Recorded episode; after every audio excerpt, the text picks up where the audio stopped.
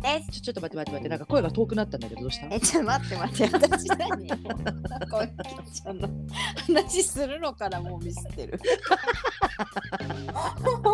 ここあの入れていこう、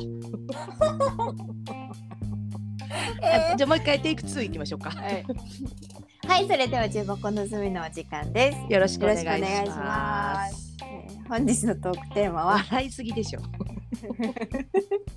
コミュニケーションには分野がある？はてなです。は。はい。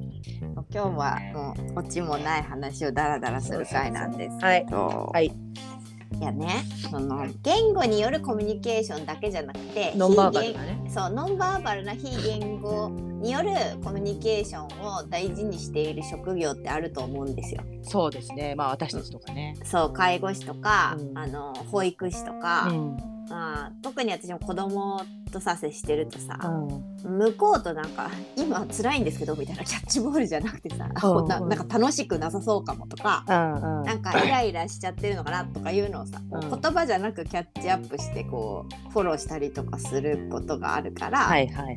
その非言語的コミュニケーションを得意とする人が集まりやすい分野。あのまあねあのねそれもあるしうん、なんかね結構そこってお気持ち問題につあながるんそうよ。だよ。そうだな。お気持ち重視派ね。あのなんていうのかなだから非言語のうん情報をキャッチしていることもあればうんうんうん自分のお気持ちに振り回されて誤ったキャッチの仕方をしていることもあるなと。それは嫌われたくないからえ周りの違う違う違う顔色が気になるとかってこと？うん、なんていうのかな A さんという対象の方がいてはい。すごく思い入れがあって、あーはいはい。うん A さん本当はそんなことないかもしれないんだけどもう私にはそうとしか見えなくなってしまう現象、それさなんか親が子供に対してさうん、めちゃくちゃ厳しく見たりめちゃくちゃ甘く見たりするっていうのと近い？私が一番分かってるみたいなことになっちゃうかな。あーなるほどあるよねそういうことあるよね。この人はこうだからみたいな、そうね。そうそうそう。お前その人じゃねえからっていうやつね。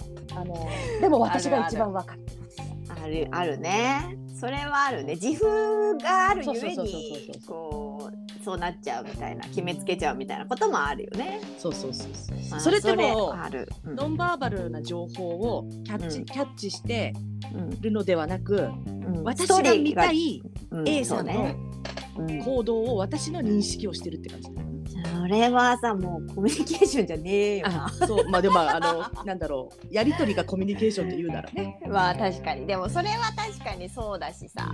特にまえちゃんとかの仕事ってさ、はいはい。その対象者になるさ介護を受ける側の要介護者ね。要介護者がさ、うん。もう言葉が通じなくなっちゃってる場合もあるじゃん。そうだね。うん。もう非言語のみみたいな。うん、そうだね。ご本人が発することはもう言語じゃないみたいな領域のこともあるじゃん。そうだね。うん、でもなんかそれをさめちゃくちゃ鍛え続けていってしまうと、その要点をまとめて話すとかさ縦的に話すとかさ言語的能力うんによるコミュニケーション言語コミュニケーションが不得意になるみたいなことがあるのか逆にうんそういう不得意な人がそういう分野に集まりやすいのか。うーん。私も決して言葉にするの得意ではないんだけどあのなんだろうな。うん。結局さ私なんかもうちのスタッフに徹底して言ってるのがうん。どんな支援をしてもいいと、うん。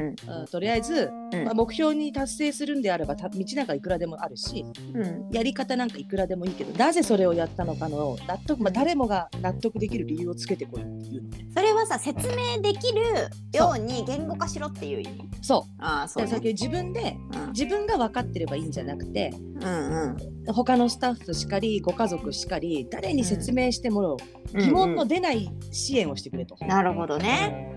なるほど。だから結局お気持ちを察してやったとしても、うん。それをやっぱなんつうのかな根拠に基づいてやってもらわないと困るわけよ。はいはいはいはい。でもそこってうん。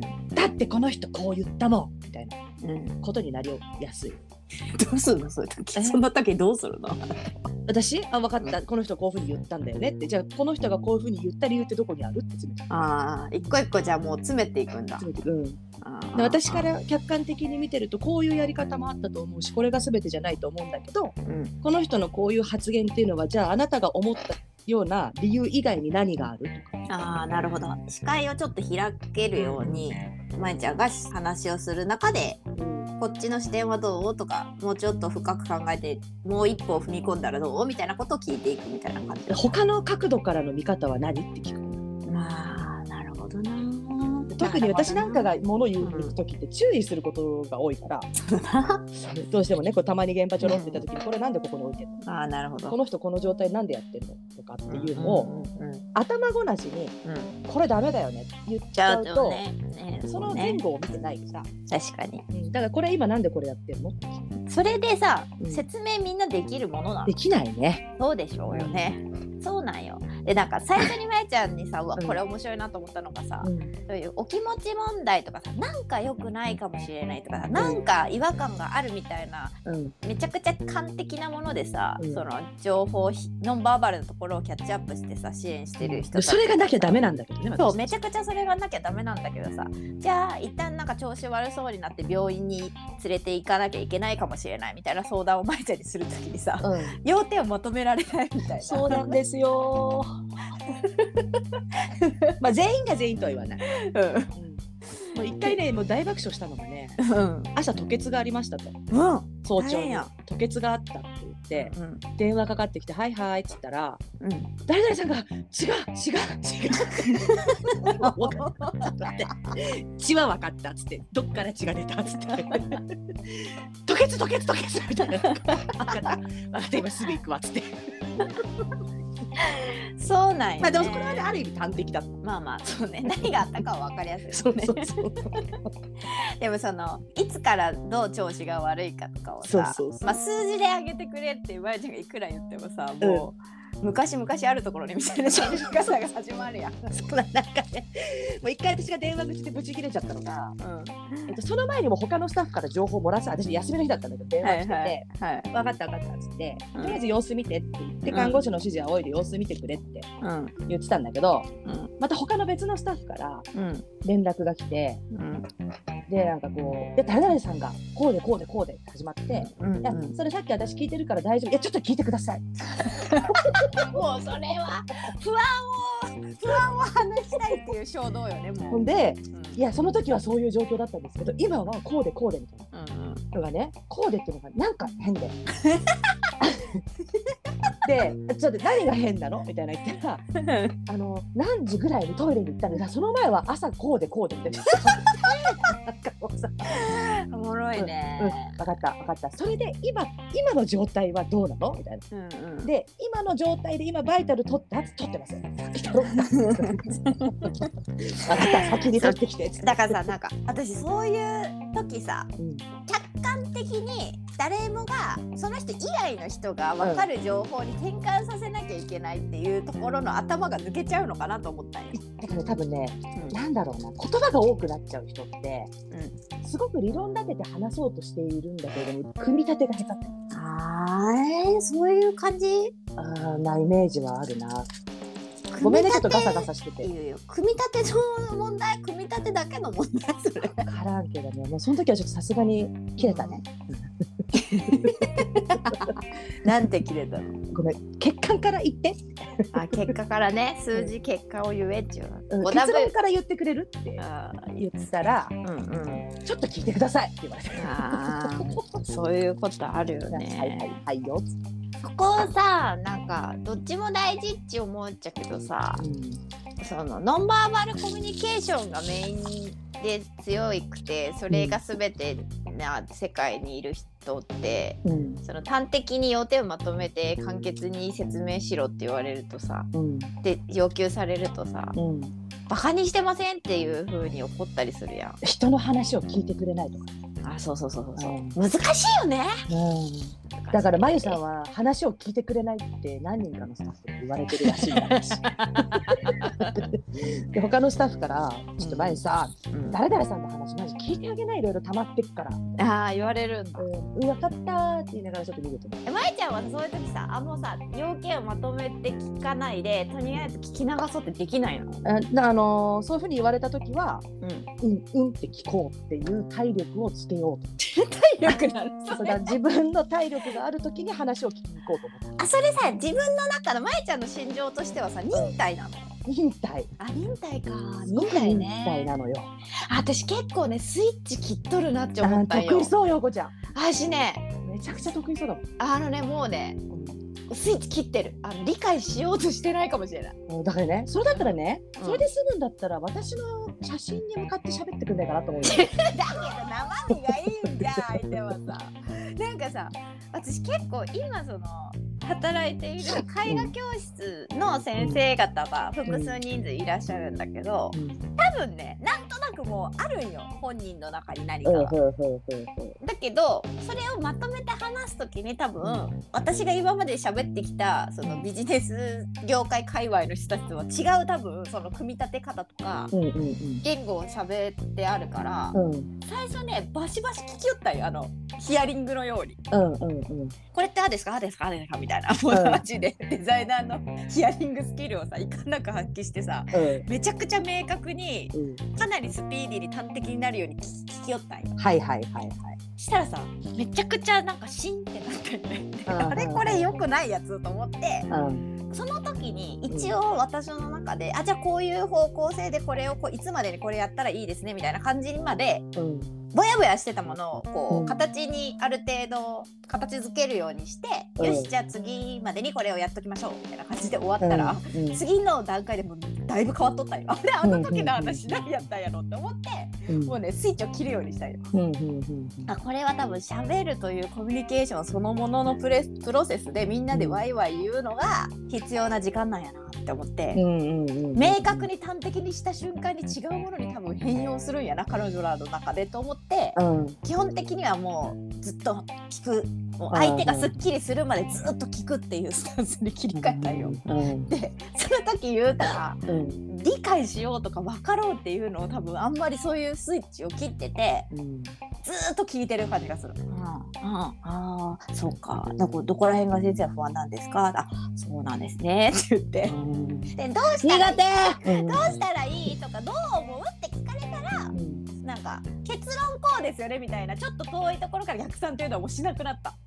そのそれがあんまり通じないっていうかその通じないっていうのはおかしいけど思考プロセスがあまりに違いすぎて私が言ってることは多分ちょっと意味わかんないみたいな空気になっちゃうから、ほんと目の前の、例えば緑と赤とどっちがいいですかぐらい手前の話に合わせるようにすごくしてる私。あーなるほどね。だからさ私とかの今までのやり方だと、うん、全部の人数が何人で期間がいつまでだったらもうやれることって逆算でこんぐらいに絞られるじゃないですかって言うと頭になりやすい。よそれは多分私からするとストレスがないやり方なんだが、うんうん、それにストレスを感じる人がいるんだなって思うから。はいはいはいなんかこれ今決めてもその舞ちゃんのお母さんみたいにさこれ立った後に決めればよくないみたいな話がめちゃくちゃ乱立するんよ、うん、これ今話して意味あるんかなみたいな話がいっぱい出てくるんよ。でもねでもねあのねここでちょっとね誤解されちゃいけないのがね、うんうんうん。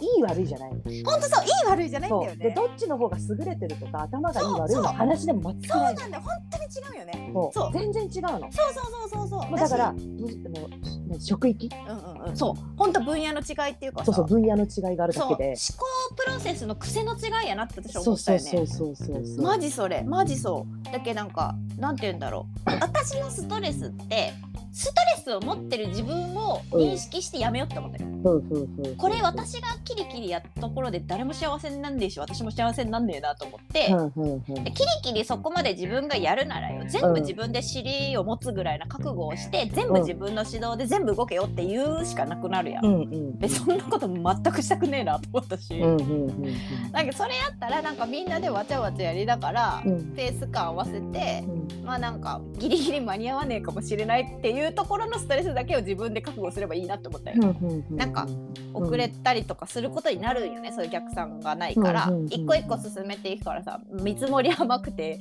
ずれ込むぞみたいなことが多々あるんやけど、はいはいはい、もうそれは仕方ないって思ったよ。もうそれをやりこなすのは、もう捨てたと思って考えてくるんだよね。でも本当ねどっちが優れてるとかじゃないよね。本当に全然違うよね。うん、でね結局、うんまあ、私なんかも管理者っていう立場で、うんうん、スタッフにも話をしなきゃいけない主治医にも話をしなきゃいけない、うん、看護師にも話をしなきゃいけないとか、ねね、保護者さんご家族ってかご家族とか、ね、知識がない人に話をせないかね、結局私学校、まあ、その研修とかこの専門職に入ってた時にすごく言われたのが、うん、専門職やってる人間って、うん、専門用語めちゃくちゃ使うのよ。ああそれデザイン業界でも言われるで、うん、結局でも私たちが説明する時って万人が聞いて分かる言葉にしなきゃいけない。特にね。年配の方でもあるし。そうよねそうそうそう。で世代間もめちゃくちゃ広いもんねまいちゃんの業種関わる人間が。そうそうそう。でなんかそのなんつうんだろうな。でね看護師さんとかもそうなんだけど、まあ、病院に受診に行きました。いつもの看護師さんいました。救害連れてって。言われてもさ、分からないじゃん。救害って何？救急外来あなるほどなるほどね。救害連れてってとか CV がうんちゃらかんちゃらって言われてもさ、分かんないわけよ、うん、そりゃそうだ。こっちだって医療関係者じゃないから分かんないわけ、うんうん、なんだけどもそういう言葉を使ってくるわけよ、うん、ななんかねとにかく私たちって本当にこの専門用語ではなく、うんうんうん、専門用語をちゃんとみんなが分かる言葉にして説明をする技術って絶対必要だから。なんでそういうこと学校で習わないよね。だからね。だから何そのだから言葉を難しい言葉も、今なんかよく流行りのあのカタカナ用語とか はいはいありますな。ビジネスパーソン用語であそうそうそうああいうのも、うん、そういう人たちだけに向けて出したいんだったら別にいいと思うんだけど、うんうん、本当にねいろんな人を巻き込んでいきたいとかっていう気持ちがあるのであれば確かにね、うん、ちゃんとやっぱ自分の言葉で説明できるようにならなきゃいかないよなと。確かに。でさなんかさ方言と一緒でさ、うん、多分分野分野の人たちと喋ってたら楽だし、うん、どれが方言か分かんなくなっちゃうよね。これなまってるのか標準語として通じるのかが分かんなくなっちゃうそうそうそうそれはね、もう本当 ADL の維持のために、うん、こういったことが必要なのはよく分かる。生活リハが必要なのは分かるんですけど、うん、ADL って何 QOL の方を QOL の実現に目指してみたいな話されたってさは、うん、ってなるじゃん。確かに分からん。だからかっこいいなって思うなんかプロっぽいなという印象だけは僕普段使い慣れてないからカミカミだった。マジでカミカミだった。もうちょいバシッと決めてよ。あでもそう介護業界でさえそういうのあるわけね。そうだからそういうの私はなるべく使いたくないわけ。うんうんそうね。ちなみに QOL はクオリティオブライフなんだけど。あそれ日本語じゃダメ。知らないよ 生活の質だよただの。ダメだよ。ダメかな。